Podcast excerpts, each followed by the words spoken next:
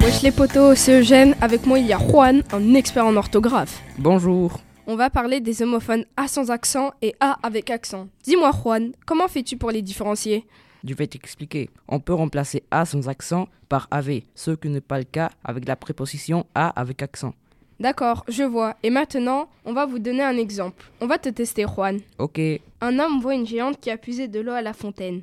Pour le début de la phrase, un homme voit une géante qui a puisé de l'eau. Le A est sans accent, car on peut le remplacer par AV. Pour la fin de la phrase, à la fontaine, le A porte un accent, car on ne peut pas le remplacer par AV.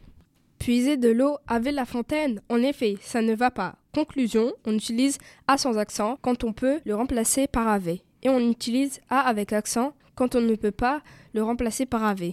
Oui, c'est ça, tu as tout compris. D'accord, merci l'expert. De rien, au revoir. Au revoir, Juan. À bientôt, les poteaux!